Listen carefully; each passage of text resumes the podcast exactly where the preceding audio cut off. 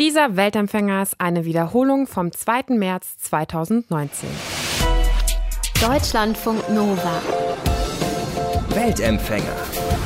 Der Reisepodcast von Deutschlandfunk Nova. Ich bin ja immer so ein bisschen skeptisch, äh, was Couchsurfing angeht. Ich habe es bisher aber auch noch nie ausprobiert.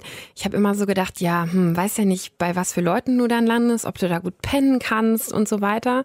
Deshalb gehe ich meistens in Hostels oder Hotels. Diese Bedenken, die ich habe, die hat unser heutiger Weltempfänger Stefan Ort äh, ganz und gar nicht. Stefan ist schon im Iran und in Russland auf Couchsurfing-Tour gegangen, hat Bücher darüber geschrieben und jetzt ist auch sein Buch Couchsurfing China erschienen. Drei Monate ist er durchs ganze Land gereist, hat auf den unterschiedlichsten Couches übernachtet und ganz viele spannende Menschen kennengelernt. Und das hätte er so ganz sicherlich nicht erlebt, wenn er wie ich nur in Hostels abgestiegen wäre. Stefan, in Wenxi, einer kleinen Stadt in China, da haben sich deine Gastgeber so sehr auf dich gefreut, dass sie extra einen Hund für dich geschlachtet haben. Hast du dich da auch so drüber gefreut? Es war wahrscheinlich eine große Ehre, aber die Freude meinerseits war doch sehr begrenzt und ich habe auch dann wirklich gesagt, also das wäre jetzt wirklich nicht nötig gewesen und den Satz habe ich glaube ich noch nie so ernst gemeint wie in diesem Moment. Ja. Aber ich konnte natürlich nicht ablehnen. Es war natürlich irgendwie eine große Ehre ja. und der Hund war schon tot. Also was soll man machen? Es hätte die Situation ja nur unangenehmer gemacht, wenn ich dann in dem Moment abgelehnt hätte. Das wäre ja fürchterlich ja. ein Fauxpas gewesen irgendwie. Und wie hat's geschmeckt? Ja, ich natürlich nicht total schlecht. Es war mhm. wie eine Mischung aus Rind und Schwein, würde ich mhm. sagen, ein bisschen deftiger so vom Geschmack. Also wenn man es nicht wüsste, dann würde man vielleicht keinen großen Unterschied zu anderen Fleischsorten merken. Also Aber du hast es, es schon runtergekriegt auch. Ich, hab, oh, ich musste natürlich. Ja. Das ist dann auch so eine chinesische Familie auf dem Land, die natürlich dann einen wirklich zwingt und also ja. man ist komplett unter Beobachtung, wenn man 30 Sekunden lang nicht kaut oder äh, Essen vor sich hat oder damit, äh, also man kann überhaupt keine Pause machen, man wird immer darauf hingewiesen, dass man jetzt doch weiter essen äh, sollte. Und das ist halt total nett gemeint, aber in dem, in dem Moment war es ganz fürchterlich für mich. Eine Station Station auf deiner Reise war auch äh, Shenzhen, hat über 12 Millionen Einwohner. Und da hast du in einer Wohnung inmitten von fünf Katzen übernachtet. Mhm. Wie war diese Nacht? Ja, gerade die erste Nacht, da war wirklich äh, nicht äh, mit sehr viel Schlaf äh, mhm. gesegnet. Mhm. Ich wusste das vorher, die haben mich vorgewarnt und die hatten halt eine ganz winzige Wohnung und es hieß dann, ja, wir haben dann eine Couch oder so eine äh, Pritsche im Wohnzimmer.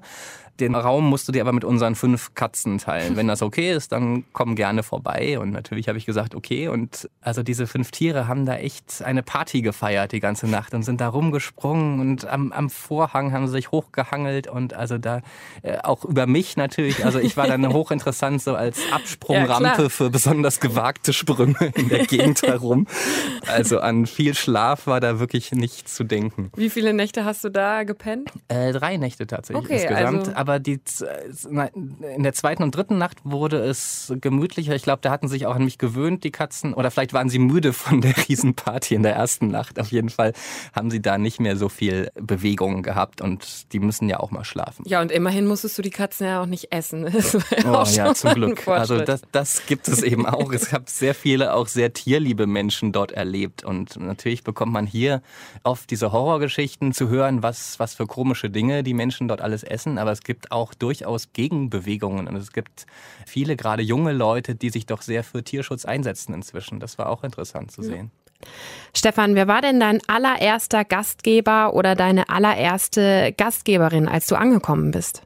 Ja, die erste Gastgeberin war in Macau, eine Mitarbeiterin an einem Flughafen, die da in den Human Resources an, äh, bei einer Fluglinie mhm. arbeitet. Und ja, da habe ich schon sehr viel gelernt, so über die Entwicklung der letzten 30 Jahre, weil sie das selber miterlebt hat, kam aus ganz einfachen Verhältnissen. Ihr Vater ist dann durch kluge Business-Entscheidungen zu viel Geld gekommen und ist jetzt ein Immobilienspekulant mit sehr viel Geld. Mhm. Und ja, das war super spannend, äh, da schon mal so einen Einblick zu kriegen. Du hast auch erlebt, wie da chinesische Konzerne, wie der Staat ja wirklich Daten ja in riesiger Menge sammeln.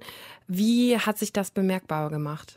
Also einige dieser Apps äh, sind ja schon auf dem Markt, also dieses Social Credit äh, System. Eins heißt Sesame Credit äh, zum Beispiel äh, von dieser großen Firma Alibaba ist das auf den Markt mhm. gebracht, wo man eben schon durch sein Verhalten eben äh, bestimmen kann, ob man irgendwelche Vorzüge bekommt oder eben Nachteile hat, was zum Beispiel die eigene Kreditwürdigkeit angeht. Und das ist schon sehr im Alltag integriert. Bezahlen per Handy ist auch total üblich. Also mhm. ich habe ganz viele Leute getroffen, die überhaupt kein Bargeld mehr haben, wenn sie das Haus verlassen. Die zahlen alles per Handy, obwohl sie wissen, dass das theoretisch eben auch irgendwo aufgezeichnet wird, was man dann ja. für Transaktionen macht. Also ich glaube, äh, aber die Leute spüren noch nicht so, dass es äh, wirklich problematisch ist. Also ich habe es eigentlich nicht erlebt, dass die da fürchterliche Angst haben vor diesen Ideen, die da entwickelt werden. Es soll ja äh, flächendeckend viele solche Systeme geben, äh, wo, wo es mit Social Credit, wo dann auch irgendwann die politische Meinung mit einfließt und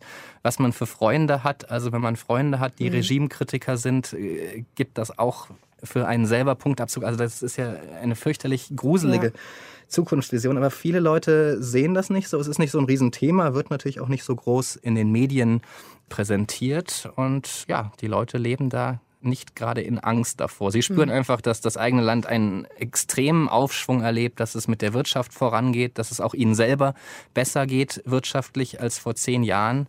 Und dadurch haben viele auch ein gewisses Vertrauen in die Regierung dort.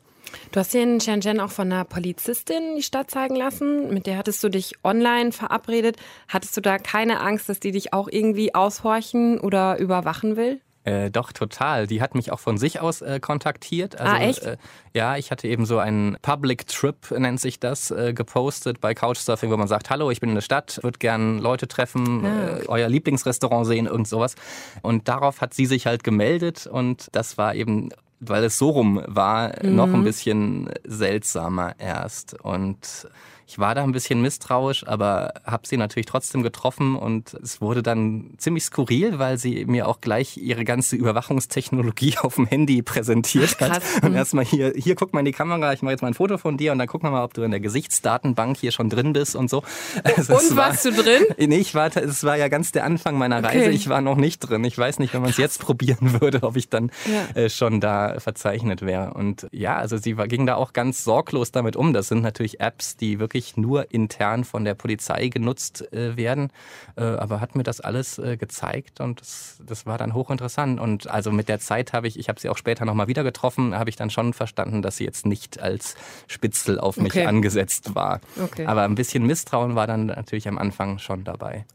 Wir sprechen mit Couchsurfer Stefan Ort. Der ist durch China gereist und Stefan ist auch in die Stadt Urumqi in der Provinz Xinjiang im Nordwesten von China gereist. Da leben viele muslimische Uiguren. Die sind eine chinesische Minderheit und die werden von der Regierung extrem überwacht und zum Teil sogar in sogenannte Umerziehungslager gesteckt. Der Grund dafür ist, dass es in der Vergangenheit terroristische Angriffe von Uiguren mit vielen Toten gegeben hatte und unter dem Vorwand der Terrorabwehr geht die Regierung jetzt noch härter gegen die Uiguren in der Provinz vor. Stefan, wie hast du die Stadt Urumqi, wo ja, wie gesagt, viele Uiguren leben, erlebt?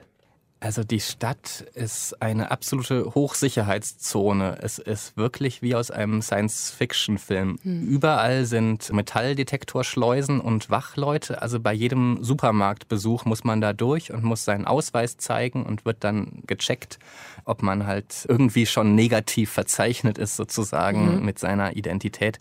Also in der Innenstadt gibt es alle 100 Meter eine Polizeiwache. Das ist sogar Gesetz dort äh, sozusagen. Alle 100 Meter? Alle 100, also so eine kleine Wache einen kleinen Posten, ja. mal ist es auch nur so ein großer Polizeiwagen, aber wirklich alle 100 Krass. Meter. Man kann nicht irgendwo stehen, ohne dass man Polizei sieht, wenn man sich so um 360 Grad dreht. Das Wahnsinn. ist äh, also ein absolutes Hochsicherheitsgebiet und ja, das war wahnsinnig gruselig zu sehen und ich hatte gleichzeitig ganz großes Reporterglück, dass ich jemand gefunden habe, der selber Uigure ist und mir auch davon erzählt hat, wie es dazugeht was allerdings ein großes Risiko auch für ihn war, mit, mit einem Ausländer zu reden. Es wird wirklich alles überprüft, alle WeChat-Konversationen, also, also dieses chinesische Messenger-Programm, mhm. was alle benutzen.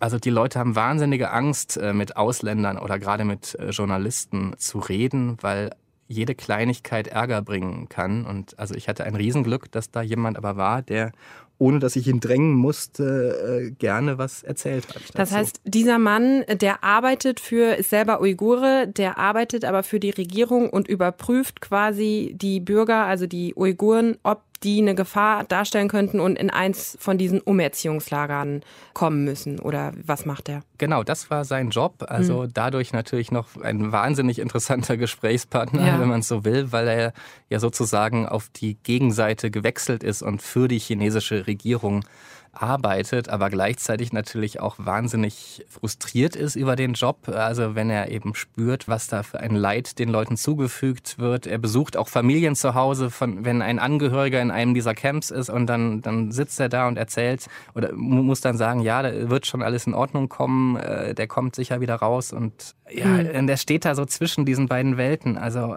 einerseits sagt er auch, dass man was tun muss in dieser Provinz, dass es eben eine Terrorismusgefahr gab, dass, oder gibt oder dass da solche Tendenzen vorhanden sind und dass man so was tun muss. Aber gleichzeitig spürt er natürlich auch, dass das völlig unverhältnismäßig over the top ist, wie damit dann umgegangen wird. Was hat er dir denn über die Umerziehungslager berichtet? Also wer kommt da rein und was wird dann in diesen Lagern gemacht? Also es gibt ganz viele Möglichkeiten, wie man da auf dem Schirm landet. Eigentlich reicht es schon, wenn man als besonders muslimisch, als besonders hm. gläubig auffällt. Wenn jemand fünfmal täglich in die Moschee geht oder auf seinem Handy Gebets-Apps hat oder Kontakte in die Türkei oder nach Saudi-Arabien, also in muslimische Länder, all diese kleinen Dinge reichen eigentlich schon. Und dann kann man in so ein Camp geschickt werden. Es gibt teilweise Quoten, dass die örtlichen Stadthalter versuchen sollen, dass 40 äh, Prozent der Uiguren aus ihrem Ort in diesen Lagern landen. Also es wird da schon Wahnsinn. bei es ist kein ernsthafter Terrorismusverdacht, der nötig ist, sondern mhm, es, es ja. reichen wirklich diese Kleinigkeiten, um dahin geschickt zu werden. Und was machen die dann da? Oder was müssen die da machen? Gut, es gibt inzwischen einiges, kann man lesen, von Leuten, die eben rausgekommen sind und mhm. die davon erzählen. Also es ist so eine Art patriotischer Unterricht, wo man einerseits die chinesische Sprache lernt, man singt sehr viel Lieder anscheinend, also teilweise täglich äh, stundenlang. Das muss man dann patriotische chinesische Lieder singen und eben Gesetze lernen, die für Uiguren in China gelten sollten, dass man zum Beispiel nicht mehr die uigurische Sprache so pflegt. Und äh, es ist wirklich so eine, ja, eine Indoktrinierung mhm. hin dazu, dass man ein guter chinesischer Staatsbürger wird im Sinne eben der Kommunistischen Partei. Stefan, wie einfach oder schwer war es überhaupt, Gastgeber für deine Übernachtung zu finden? Also ist Couchsurfing in China eigentlich weit verbreitet? Es ist nicht so weit verbreitet wie in westlichen Ländern, würde ich mal sagen. Und es war tatsächlich etwas schwieriger. Ich, hab, ich musste mehr E-Mails schreiben, um Antworten zu bekommen. Hm. Ja, woran liegt's? Es, es ist tatsächlich so in der Gesellschaftsstruktur ein bisschen schwieriger. Die meisten Leute leben bei ihren Eltern, bis sie heiraten. Hm. Im Studium wohnen sie in einem Wohnheim, wo zwölf andere Leute im großen Schlafraum sind, auf dem Unigelände oft. Also es ist gar nicht so die Struktur vorhanden, dass man leicht einfach mal Gäste aus dem Ausland bei sich haben kann. Und dann, wenn sie heiraten, dann haben sie schnell Kinder sozusagen. Mhm. Also es passt einfach nicht so rein in den Alltag wie, wie bei uns, äh, bei Menschen zwischen 20 und 30. Und ich glaube, das ist ein ganz wesentlicher Grund, Vielleicht gibt es auch ein äh, etwas größeres Misstrauen gegen Ausländern manchmal. Also oft sind die Gastgeber dann schon Leute, die selber mal gereist sind oder die schon öfter Kontakt mit Ausländern hatten, die vielleicht Englischlehrer sind. Was würdest du denn sagen, ähm, was war so im Hinblick auf ja, Gastfreundschaft, Herzlichkeit, was war so die schönste Übernachtung auf deiner Tour? Oh Gott, da gab es tatsächlich einige. Also man, man, muss ja sagen, dass ich auf der menschlichen Ebene ganz, ganz tolle Dinge dort erlebt hat und wirklich absolut gastfreundliche Menschen gehabt habe. Was vielleicht ein Erlebnis war, das besonders in, in Erinnerung geblieben ist, war eine Zeit in Peking bei einer Künstlerin, die hat mich quasi in ihr Atelier verfrachtet. Das also eine Wohnung, die so komplett voll stand mit mit Ölgemälden und Skulpturen mhm. und äh, allem möglichen Kunstkram. Und da hatte ich dann auch mein Bett quasi mitten zwischen so Kunstwerken.